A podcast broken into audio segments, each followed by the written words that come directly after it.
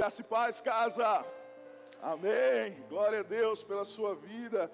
Diga isso para a pessoa que está do seu lado. A nossa fé e esperança estão em Deus. Aleluia. Com essa palavra você pode se assentar no seu lugar. Não se esqueça jamais.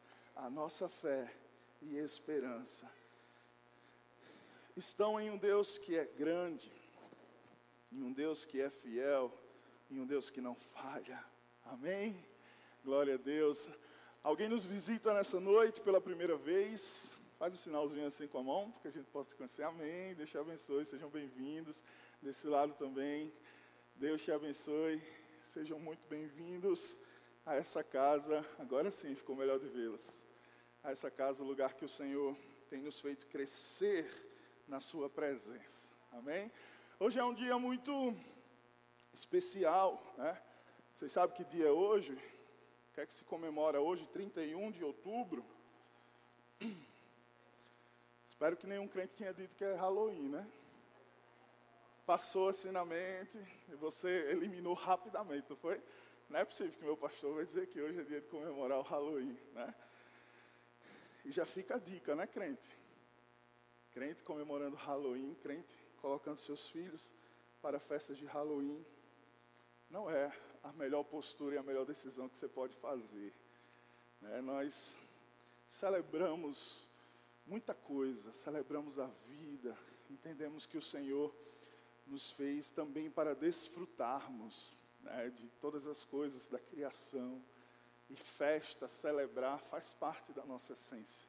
O Senhor decretou algumas festas para o seu povo no Antigo Testamento, isso é muito importante mas nós precisamos celebrar aquilo que é celebrável.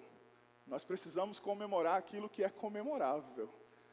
E Halloween, né, é algo que celebra os mortos, talvez, é algo que é, tenta trazer a bruxaria de uma maneira mais lúdica, mais aceitável, mais de brincadeira.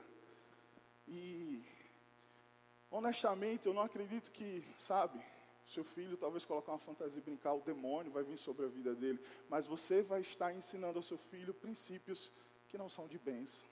E lá na frente, hoje parece só brincadeira. Mas lá na frente, quem sabe ele não vai ter respaldo para te afrontar, né? Mas eu participava de tudo, eu não podia tudo. Então, sejamos sábios, amém, irmãos?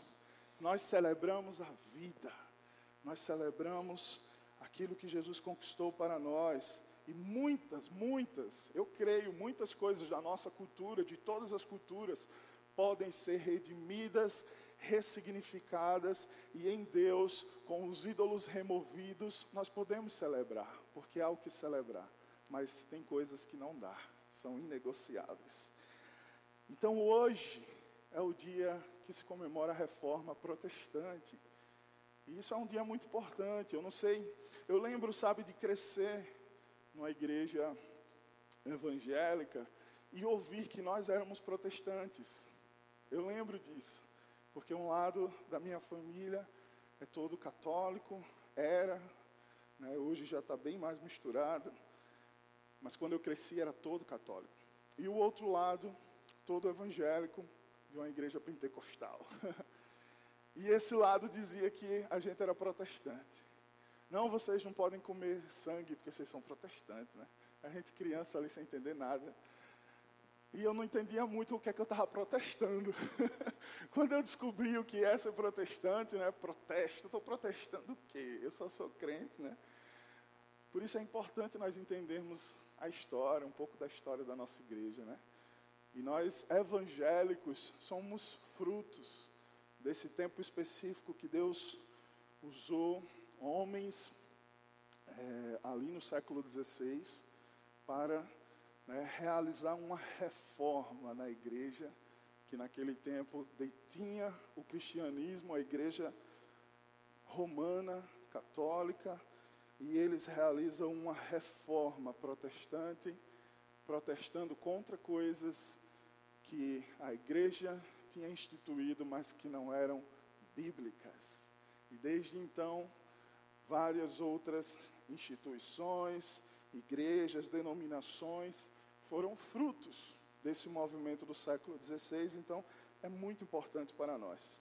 E uma das coisas mais fortes né, que esse movimento combateu foi nós entendermos que a fé em Cristo Jesus é ela que nos conecta a Deus, é ela que nos conecta à salvação, é ela que nos permite nos relacionarmos com Deus, é a fé. E por isso o tema da mensagem de hoje é empoderados pela fé real. Existe muita fé sendo apresentada aí nos dias de hoje. E volta e meia nós precisamos voltar à essência. A essência do que a palavra fala sobre fé. Que fé é essa que nós cantamos? Que os céus fechados se abram, que o teu reino venha em poder. A nossa fé e esperança estão em Deus, em um grande Deus. Aleluia. A minha fé e a minha esperança estão em Deus. E, e isso que nós cantamos, e isso que é pregado hoje tão livremente, tão fortemente, em todas as igrejas que professam a fé em Cristo, é fruto de um grupo avivado que recebeu um avivamento do Espírito e foi guiado para, através da palavra, experimentar liberdade. Liberdade de tudo aquilo que os impedia de viver a palavra de Deus em sua essência. Eu quero começar a palavra de hoje lendo esse texto do Evangelho de Lucas, capítulo 17, versículo 5, um pequeno versículo, um pequeno fragmento desse capítulo, que diz assim: Os apóstolos disseram ao Senhor: Aumenta a nossa fé. Os apóstolos, os discípulos, aqueles que estavam andando com Cristo, depois de ouvir, depois de ver Jesus falar e realizar tantas coisas, eles viram para o Mestre e dizem: aumenta a nossa fé. Eles estavam se dando conta que a fé era o combustível que movia o sobrenatural de Deus aqui na terra. E eles olham para Jesus, quase que desesperados, e dizem: aumenta a nossa fé. Os discípulos falavam muita besteira, né? os discípulos falavam muita bobeira, muita bobagem, muita imaturidade para quem ainda não conhecia de fato quem estava com ele, Jesus. E a gente vê perguntas sendo respondidas, rebatidas por Jesus, muitas vezes com aquele famoso, é, como nós chamaríamos hoje, né? Jesus deu na veia, né? Foi direto, porque as perguntas eram tão bobas diante da grandiosidade que Jesus estava apresentando. Mas aqui nós vemos um pedido genuíno, poderoso e realmente importante. Eles entendem o que move o coração de Deus e eles viram para Jesus e dizem: aumenta a nossa fé. E depois desse pedido, Jesus vai falar aquele famoso texto: se tiveres fé do tamanho de um grão de mostarda. Jesus olha para eles e dizem: olha, não é sobre aumentar é possível aumentar, mas Jesus diz: se tiver fé, a sua luta é para que você tenha fé. Porque qualquer nível de fé já pode fazer uma grande obra no reino espiritual. Se você tiver fé, se você vencer a incredulidade, se você vencer a dúvida, se você vencer o medo, se você vencer a insegurança, se você tiver fé, do tamanho de um grão de mostarda. Então Jesus está dizendo: é preciso ter fé. Mas o pedido dos discípulos nos apontam para uma real possibilidade. A fé pode ser crescente. Nós precisamos nos empoderar nessa fé real que move montanhas, como o texto que Jesus falou. Ou seja, que move situações extremamente grandiosas para as nossas vidas. E nós precisamos entender que é possível desenvolver essa fé em Deus. É possível andar de fé em fé, de processo em processo. Tem uma frase do pastor Martin Luther King que me, me chamou bastante atenção. Ele disse: Suba o primeiro degrau com fé, não é necessário que você veja toda a escada. Apenas dê o primeiro passo. Bonito, né? Não é necessário que você veja tudo.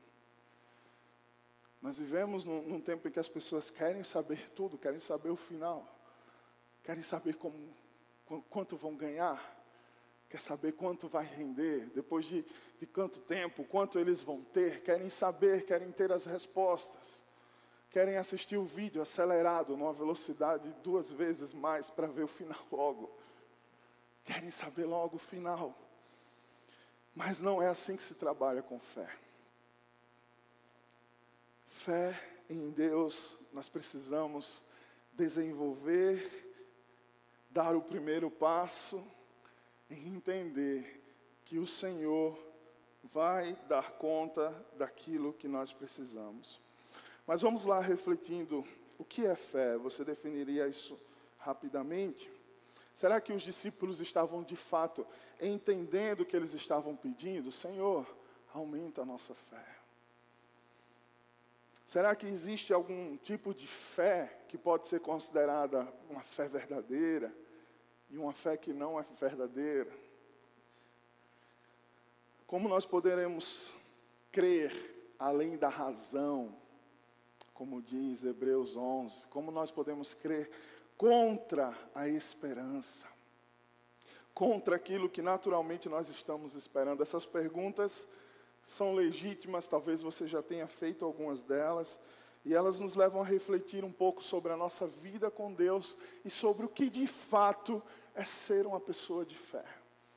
Você já olhou para alguém e disse: Olha, aquela mulher é uma mulher de fé, aquele homem é um homem de fé.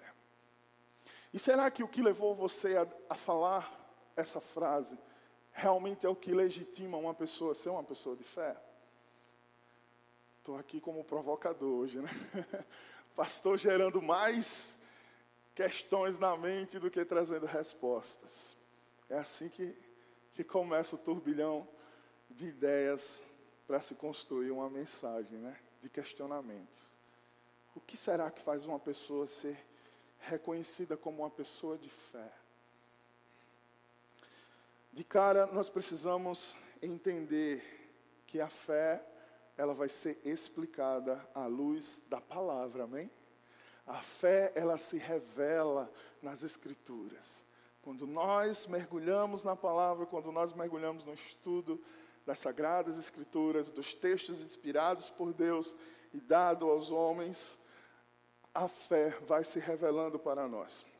É algo que a palavra diz que o próprio Deus faz brotar do nosso coração. O próprio Deus faz brotar do coração das pessoas que decidem se relacionar com Ele. Afinal, Jesus se revela para a gente como sendo o autor e consumador da nossa fé. Então, a fé nasce nele. E é Ele que consuma a fé nos nossos corações. Então, Ele que faz brotar em nós o desejo de conhecê-lo e prosseguir em conhecê-lo, de firmar o relacionamento com Ele. E esse relacionamento de fé envolve todo o nosso ser, toda a nossa mente. Afinal, Jesus também falou: Amarás o Senhor teu Deus com toda a sua força, com toda a sua alma, com todo o seu entendimento, com todo o seu coração. Fé é se relacionar com Deus por inteiro. Fé é entender né, que o Senhor está desejoso em ter esse relacionamento conosco. Então, fé é um vocábulo que se tornou é, parte do linguajar das pessoas. Nós ouvimos sobre fé em todas as esferas, em todos os tipos de religião, em todos os grupos se fala sobre fé, pessoas religiosas ou não, mas que nem sempre traz a interpretação daquele que é o autor da fé. Ele é o autor. Mas quando alguém escreve algo, outra pessoa não pode vir e fazer um plágio, já ouviram falar sobre isso? Quando alguém escreve algo, outra pessoa não pode vir e trazer um arranjo diferente, que nem o, o Everaldo trouxe hoje, né? Cheguei aqui, estava espírito. Então, uma música né, que nós conhecemos mais calma, com um novo arranjo hoje. Então, Jesus é o autor da fé, a palavra declara isso. Mas o mundo se apodera do que Jesus criou e começa a trazer novos arranjos, novos arranjos, que podem trazer más compreensões. Então, se nós queremos entender o conceito de fé, nós precisamos voltar para o autor da fé. Nós precisamos crer que Ele é o autor da fé. Se você não crer nisso, tudo bem. Tudo bem. Porque essa palavra é para aqueles que estão sendo tocados em seus corações a respeito de crer em quem é Jesus, crer na obra dele para as nossas vidas, crer no que ele pode fazer por nós, crer que a palavra de Deus se encarnou através de Jesus. Então, esse desafio de conceituar fé, de entender exatamente o que era esse relacionamento de fé dos humanos com Deus, foi o que motivou não só Martim Lutero, que ficou mais conhecido, mas todos os reformistas, reformadores, daquele século XVI a ficarem indignados à medida que estudavam a palavra e viam como a igreja daquela época estava conduzindo a relação das pessoas com Deus. A igreja daquele dia, daqueles dias, haviam transformado essa vida de fé e amor a Deus, de um relacionamento com Deus, com um relacionamento com a instituição com a igreja CNPJ, que eu nem sei se tinha CNPJ naquela época, mas com a instituição, determinando para as pessoas que o desenvolvimento da sua fé era aquilo que a instituição declarava que elas deveriam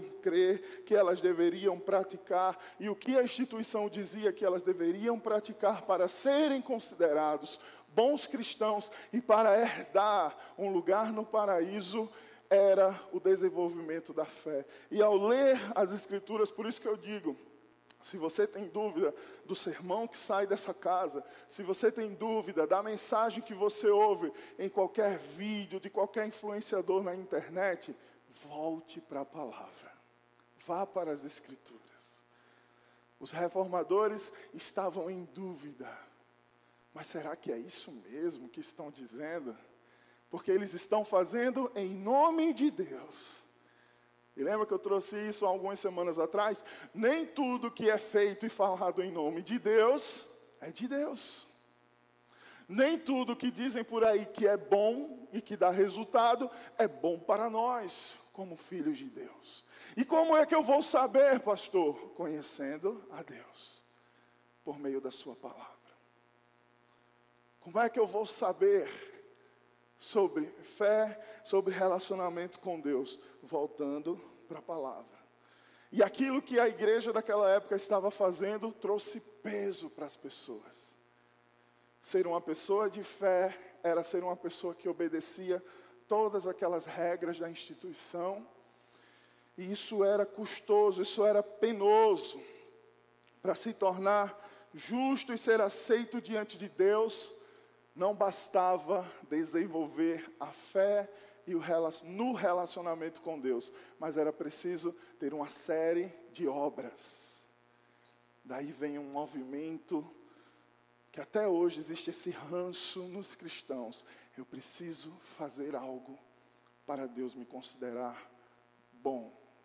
Eu preciso fazer algo para barganhar com Deus, mesmo que você não use essa palavra no seu pensamento, mas eu preciso fazer algo para que Deus possa me abençoar. Eu preciso fazer algo, essa necessidade que eu tenho que realizar, uma prática para eu ser aceito por Deus, vem desde daquela igreja da Idade Média. E os reformadores, inspirados pelo Senhor, perceberam que aquela fé que estava sendo ensinada Nada tinha a ver com amor, nada tinha a ver com misericórdia, nada tinha a ver com graça, nada tinha a ver com esperança, nada tinha a ver com a verdade, nada tinha a ver com a vida abundante que Jesus veio conquistar para todos nós. Então, para nós cristãos evangélicos, especificamente, Fé é uma das palavras mais caras para nós. Fé é uma das palavras mais preciosas para nós, porque a nossa definição como filhos de Deus, a nossa definição como família espiritual, co-herdeiros com Cristo, a nossa definição de, de como nós nos entendemos, vem do conceito de fé. É um dos princípios fundamentais e que fazem parte dos princípios fundamentais da reforma protestante. Né? Acho que eu coloquei uma tela falando da reforma protestante, 504 anos esse ano de reforma protestante. E aí estão o que, o que é chamado, ficou conhecido como as cinco solas da reforma protestante. Né? Cinco grandes verdades que os reformadores foram lá né, pregar junto com aquelas. É, Lutero pregou lá suas teses, mas elas foram condensadas nessas cinco grandes verdades que foram se espalhando pelo mundo afora. Sola gratia significa somente pela graça, só pela graça. Não há nada que você possa fazer para que Deus te ame mais ou para que Deus te ame menos. É pura graça, é dom de Deus, é presente de Deus. Sola fide, que significa só pela fé. A nossa justificação, nós somos justificados pela fé, nós nos achegamos a Deus pela fé. Não há nenhuma prática, não há nenhum preço, não há nenhuma coisa que você precise fazer a não ser crer. Crer pela fé.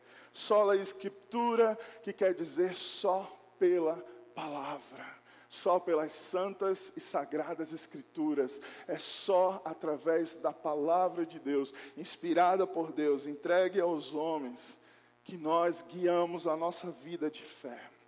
Tantos documentos, regimentos, estatutos, as instituições religiosas, os CNPJs podem produzir, mas aquilo que é eterno é o que está nas Escrituras.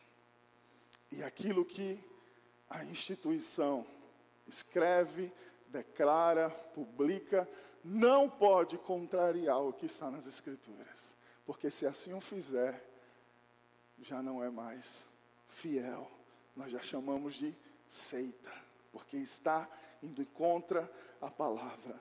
Solos Cristos apenas por meio de Jesus Cristo. Nós temos acesso ao Pai. Nós temos, Ele é o caminho, Ele é a verdade e Ele é a vida. Apenas Cristo Jesus e nenhum outro, em nenhum outro há salvação, não há nenhum outro mediador entre Deus e o homem, é o que diz a palavra.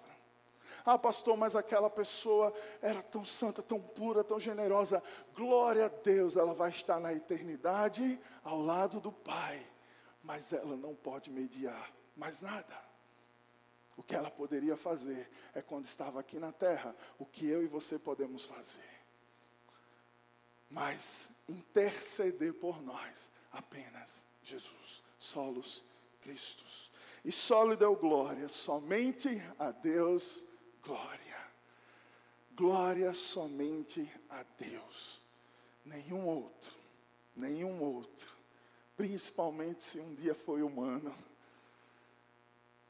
toda a glória, toda a honra somente a Deus. Então, hoje eu vou me concentrar somente na fé.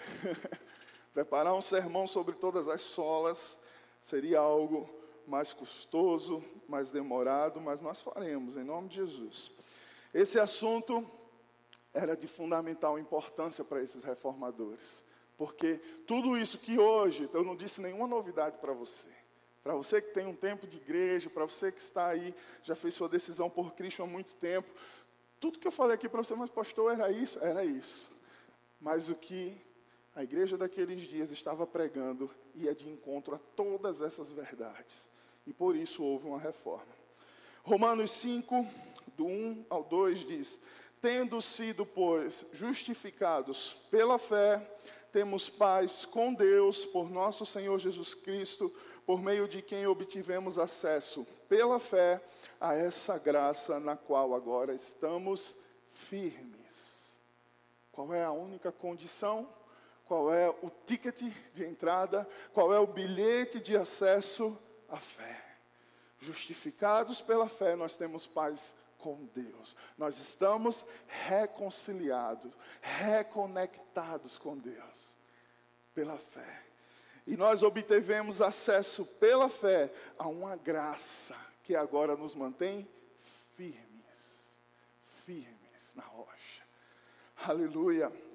Então nós precisamos entender que a fé é o único instrumento que Deus nos deu para nos apossarmos da salvação, para nos apossarmos da vida eterna que Jesus conquistou e de tudo que a sua graça liberou sobre nós. A palavra de Deus fala que em Cristo Jesus nós já somos abençoados com toda sorte de bênçãos nas, nos lugares celestiais. Mas isso é acessado pela fé.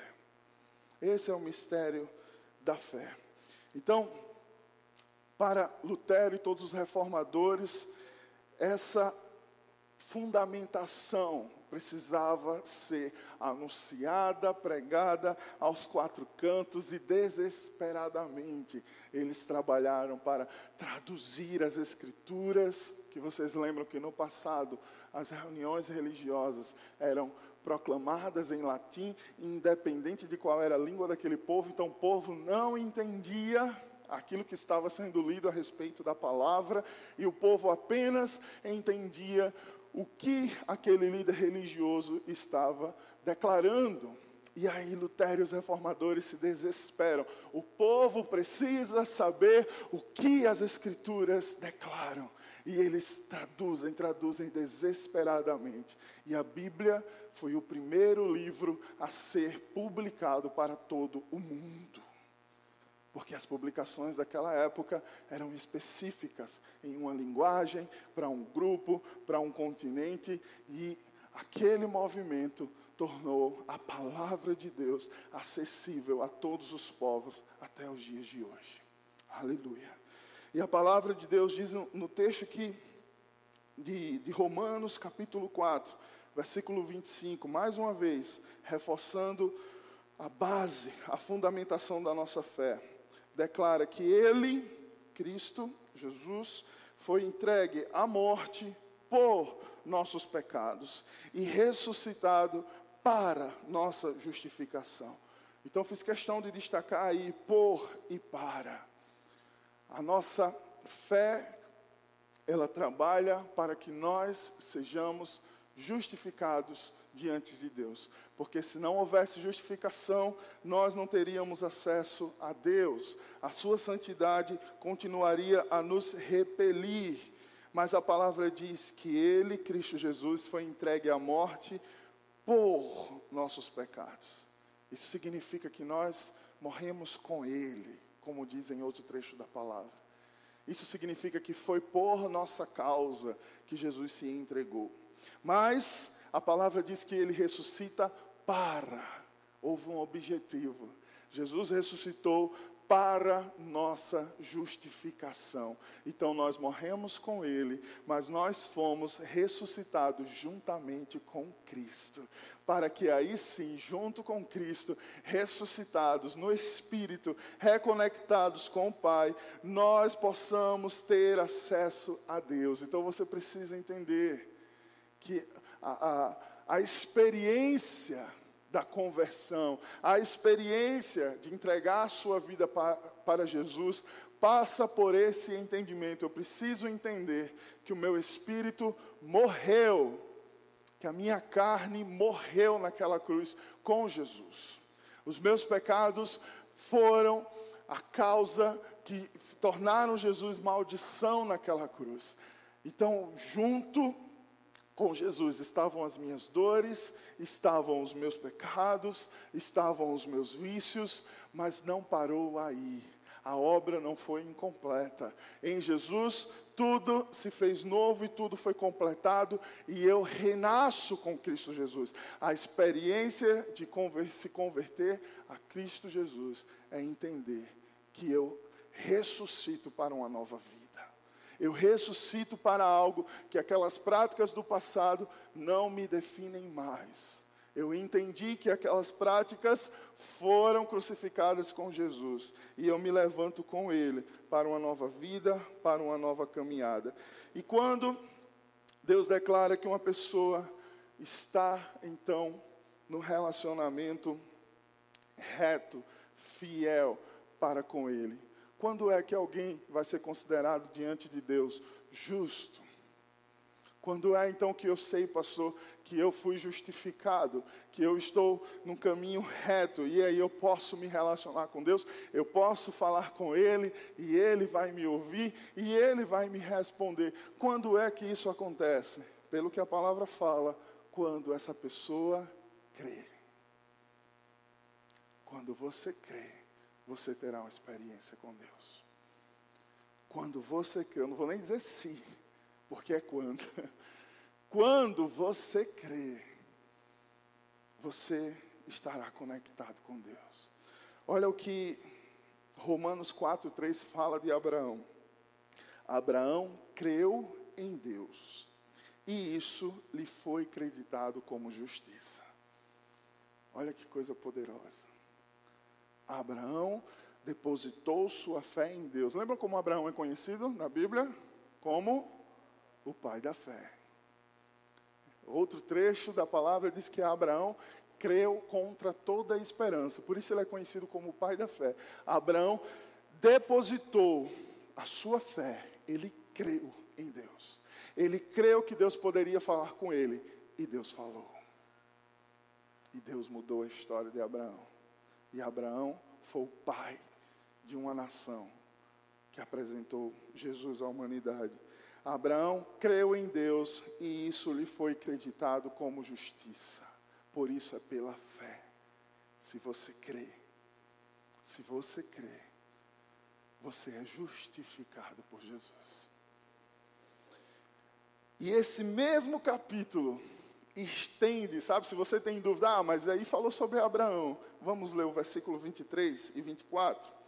As palavras lhe foi creditado, que foram ditas lá no versículo 3, Paulo está dizendo: as palavras lhe foi creditado, não foram escritas apenas para ele, mas para nós, a quem Deus creditará a justiça para nós que cremos naquele que ressuscitou dos mortos, a Jesus nosso Senhor. Aleluia! Essa promessa se estende para todos que creem. Ah, mas Abraão foi o pai da fé lá séculos antes de Jesus. Sim, mas Paulo foi inspirado pelo Espírito para deixar claro: se você crer, você também será acreditado como justo diante de Deus em Jesus Cristo e terá acesso a Deus. Foi por nós, foi por mim, foi por você que Jesus fez aquela grande obra. Que hoje talvez esteja se tornando para muitos uma obra de ficção, uma obra artística, né, para ser admirada em filmes, em séries mas não podemos esquecer que foi real, que foi um preço pago. E esse preço foi por mim e por você. Independente se você creia ou não creia, Jesus continuou executando aquela obra por você. E no dia que você crer, você terá uma experiência sobrenatural com Ele. Aqueles que aceitam esse fato e se identificam a tal ponto com essa verdade, conforme disse o apóstolo Paulo, são capazes né, de afirmarem que morreram com Cristo e pela fé ressuscitaram com Jesus para uma nova vida. E no final, no fim dos nossos dias, nós veremos a sua bendita face, a face do nosso Senhor. Essa é a nossa esperança. Essa é a nossa esperança. Colossenses 2,12 declara: Vocês foram sepultados com Ele no batismo, e com Ele foram ressuscitados, mediante a fé no poder de Deus que o ressuscitou dentre os mortos.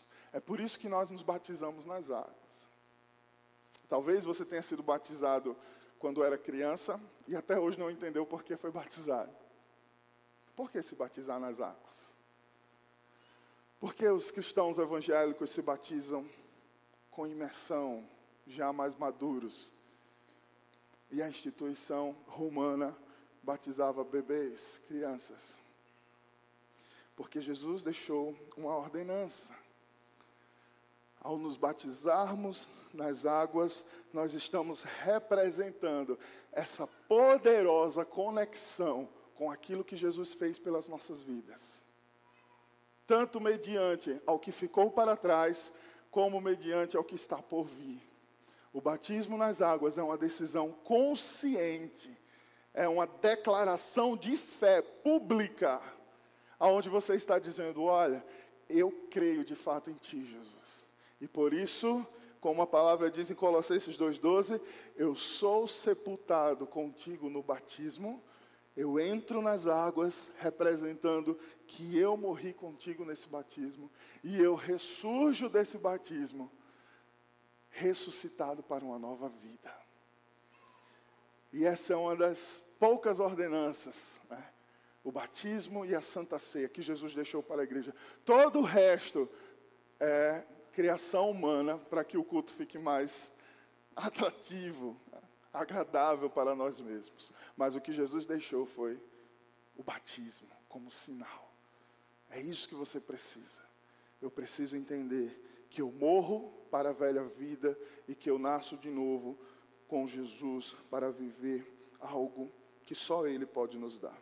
Então, se nós somos de fato empoderados, se o poder que nos move, se o poder que nos faz não desistir, se o poder que nos faz dizer vai tudo bem em dias de crise, como nós vimos na semana passada, se esse poder está depositado nessa fé real, nessa fé que está afirmada no Autor e no Consumador da fé, nessa fé que entendeu que nós somos justificados por meio de Jesus, crendo em Jesus, e isso basta para que eu tenha acesso a Deus, eu não preciso fazer nada para que o Senhor possa me aceitar na Sua presença, eu não preciso me esforçar mais para ser amado, para ser menos rejeitado, para diminuir a, a, a fúria, a ira de Deus em Jesus, crendo em Jesus, pelo nome de Jesus, pelo sangue de Jesus, eu tenho acesso ao Pai. Se de fato eu sou empoderado por essa fé real, então eu quero que você reflita aí nesses pontos. Nós temos um porto seguro. Você não anda aí perdido, solto, inseguro, como se não tivesse esperança. Há 504 anos atrás, Deus levantou irmãos que desejavam ver a igreja de volta à vida na fé verdadeira, genuína, real, concreta, a vida na fé única e exclusivamente na palavra de Deus e que se materializa nas nossas vidas com a nossa expressão máxima de confiança nas promessas de Deus, aquilo que nós cantamos no início desse culto, que não que é uma expressão daquilo que nós cremos, daquilo que nós acreditamos, daquilo que nós sentimos e não apenas um envolvimento momentâneo numa música legal, mas é a nossa vida, é a minha vida. Eu de fato creio nisso. A minha fé e a minha esperança estão em Deus, estão firmadas em Deus. Eu tenho um porto seguro. Essa fé que me empodera me traz essa convicção que se Ele prometeu, Ele vai cumprir. Esse é o meu Deus. Se Ele disse, vai acontecer. Se ele disse, vai acontecer. Hebreus 11, 6 diz: sem fé é impossível agradar a Deus, porque quem dele se aproxima precisa crer que ele existe e que ele recompensa aqueles que o buscam. É preciso crer que nós temos um porto seguro, que recompensa aqueles que o buscam. Mas qual é o tamanho dessa recompensa, pastor? Deus o sabe. Deus o sabe o que você precisa, o que é melhor para a sua vida, mas Ele recompensa aqueles que o buscam. Não se trata de dar um salto no escuro. Fé não se trata de dar um salto no escuro. Nós pisamos no primeiro degrau, como Martin Luther King falou, nós pisamos no primeiro degrau, crendo que a palavra de Deus é viva, é verdadeira, é eterna, é poderosa e é uma rocha segura, inabalável, imutável, eterna, que nós podemos edificar a nossa vida e a nossa casa. Você não tem nada a perder se você formar, firmar, fundamentar a sua família nessa palavra. Nada a perder. Você só tem a ganhar. Ah, pastor, quer dizer que se minha vida não está, estiver firmada nessa palavra, eu não vou ter caminhos bons? Não estou dizendo isso. Mas eu estou dizendo que se ela estiver firmada nessa palavra, você não tem nada a perder. Lá fora, você corre todos os riscos, vulnerabilidade, mas nós temos uma palavra viva e verdadeira que é a nossa rocha e que protege as nossas vidas e a quem nós amamos. Queridos, tem uma declaração de fé de Neemias que eu guardo no meu coração com muito carinho, em que em alguns momentos de dúvida eu recorro a esse livro, Neemias 2:20, no momento em que Neemias estava ali para fazer uma grande obra. Lembram dessa palavra? Nós terminamos o ano de 2020 com essa palavra.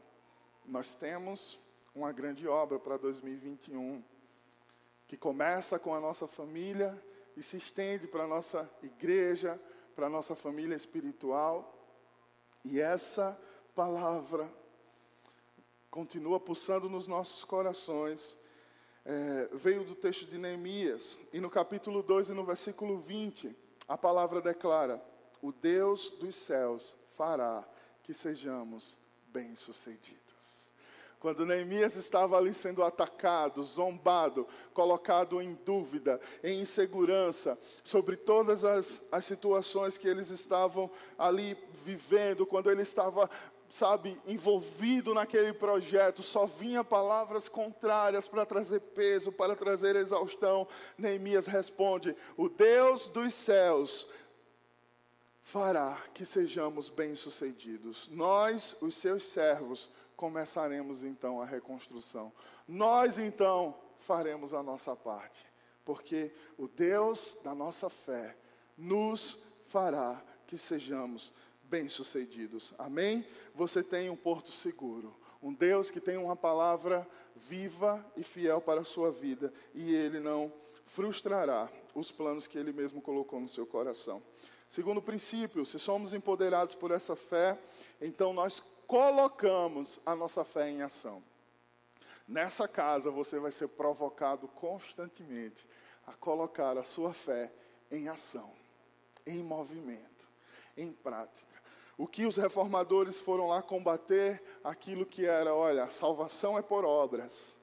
O acesso à, à, eternidade, ao paraíso, é por obras. Você precisa fazer algo para que você seja salvo. Você precisa fazer algo para que você tenha lugar nos céus. Isso não tem fundamento bíblico. Isso está totalmente fora da palavra. Nós precisamos crer. Mas uma vez que nós cremos, a palavra diz, uma vez que nós nos apropriamos dessa palavra, que nós cremos e pela fé nós nos achegamos a Cristo, a palavra diz que Ele nos chama de seus filhos. Quando você crer, quando você recebe ao Senhor Jesus Cristo, porque crê nesse plano, nessa obra maravilhosa de redenção e de salvação, você é chamado por Ele de filho. E agora, uma vez como filhos de Deus, nós devemos praticar as suas obras. Como filhos de Deus, nós devemos fazer aquilo que Ele deixou bem claro que move o seu coração, por amor a Ele. Efésios 2,10 diz: Porque somos criação de Deus, realizada em Cristo Jesus, para fazermos boas obras as quais, as boas obras, Deus preparou de antemão para que nós a praticássemos, as praticássemos. Então, como filhos de Deus, existem boas obras que o Senhor já deixou claro na sua palavra e ele deseja que ele seja representado por seus filhos nessa terra por meio dessas obras. Então, não é ajudando a quem tem fome, ajudando a quem tem frio, ajudando a quem está passando por alguma necessidade que você vai alcançar salvação. Não é isso. Isso é o que se pregava antes de conhecer a palavra. Salvação, acesso a Deus, perdão dos pecados, vida eterna é por meio da fé. É preciso crer que Jesus fez isso por mim. E uma vez que eu creio, eu me torno filho. E essa experiência de se entender filho de Deus é algo poderoso, é um processo. Muitos passam anos de igreja, convivendo em igreja, participando da igreja, e não se sentem filhos. São órfãos dentro da casa do Pai. Vivem como órfãos. A experiência de entender a paternidade de Deus sobre as nossas vidas é algo muito forte. Mas, quando nós cremos, nós nos tornamos filhos. E aí sim, como filhos, nós devemos praticar as boas obras, porque nós temos convicção da nossa identidade. E se eu tenho convicção, se eu tenho fé, eu vou colocar essa fé em ação. Eu vou fazer aquilo que move o coração do Pai. Eu vou representar o meu Pai na terra. E eu vou viver para manifestar a Sua glória. Então, a sua fé, ela não pode ser morta. Fé sem obras é morta. Dizer que crer em Jesus, dizer que crer que é filho de Deus, mas não agir como tal, não manifestar as boas obras de Deus aqui na terra, não produz frutos na sua fé. É aquela fala de Jesus: se você estiver em fé, como grão de mostarda, não adianta vir para a igreja todo domingo e dizer: Senhor, aumenta a minha fé. Se durante os seus, as suas 24 horas por dia, sete dias por semana, você não evidencia frutos, obras que você crê em Jesus, que você crê que foi salvo, que você crê que você se tornou filho. Aleluia. É precisamos ter convicção da nossa identidade para manifestar a glória de Jesus. E último ponto, se somos empoderados por essa fé poderosa, nós temos uma vida de liberdade em Cristo. O justo viverá pela fé. Aquele que foi justificado pela fé também vive pela fé. é muito mistério. E a nossa fé está fundamentada em um relacionamento de amor, de confiança e crer que definitivamente andar com Jesus Cristo em comunhão diária e constante nos garante uma vida de liberdade.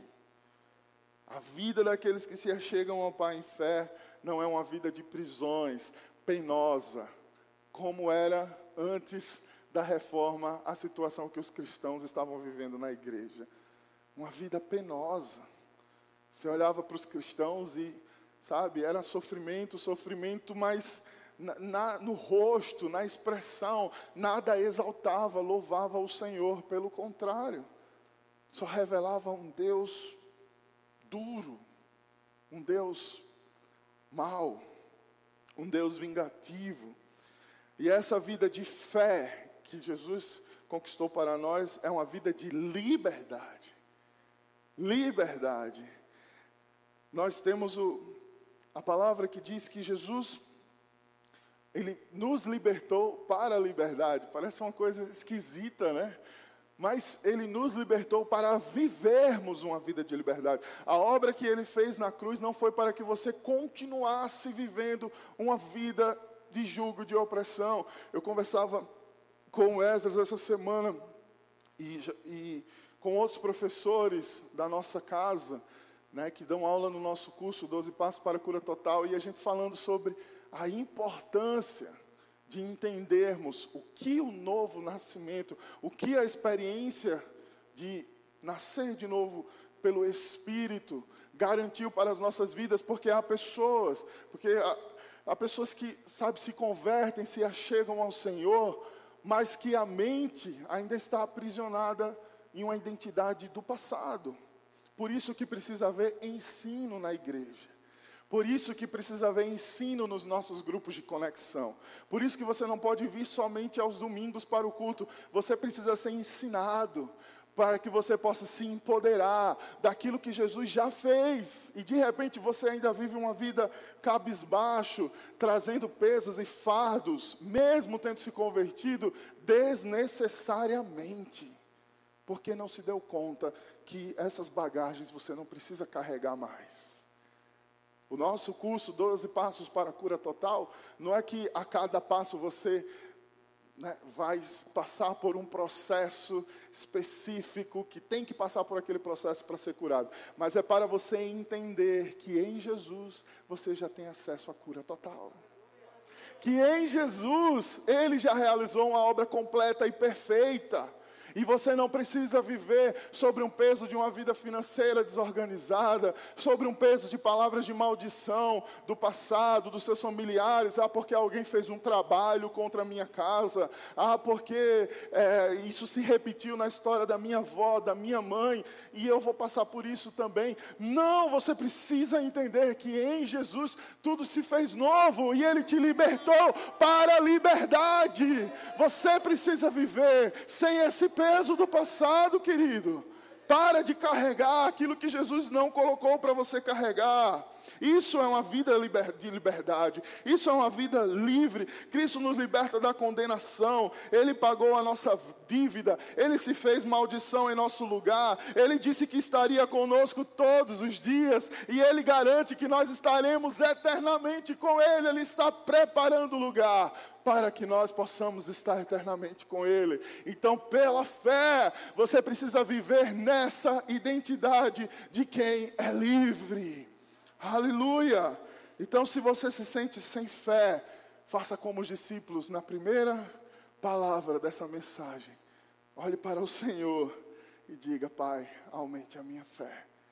Mas aumente a minha fé, de fato, uma fé real uma fé que entende que eu tenho um porto seguro, que eu não preciso, sabe, viver desesperado, como a palavra diz, como alguns que não têm esperança, eu tenho esperança. Uma fé que realmente se move em ações. E uma fé, Senhor, que me faz viver uma vida livre em Jesus.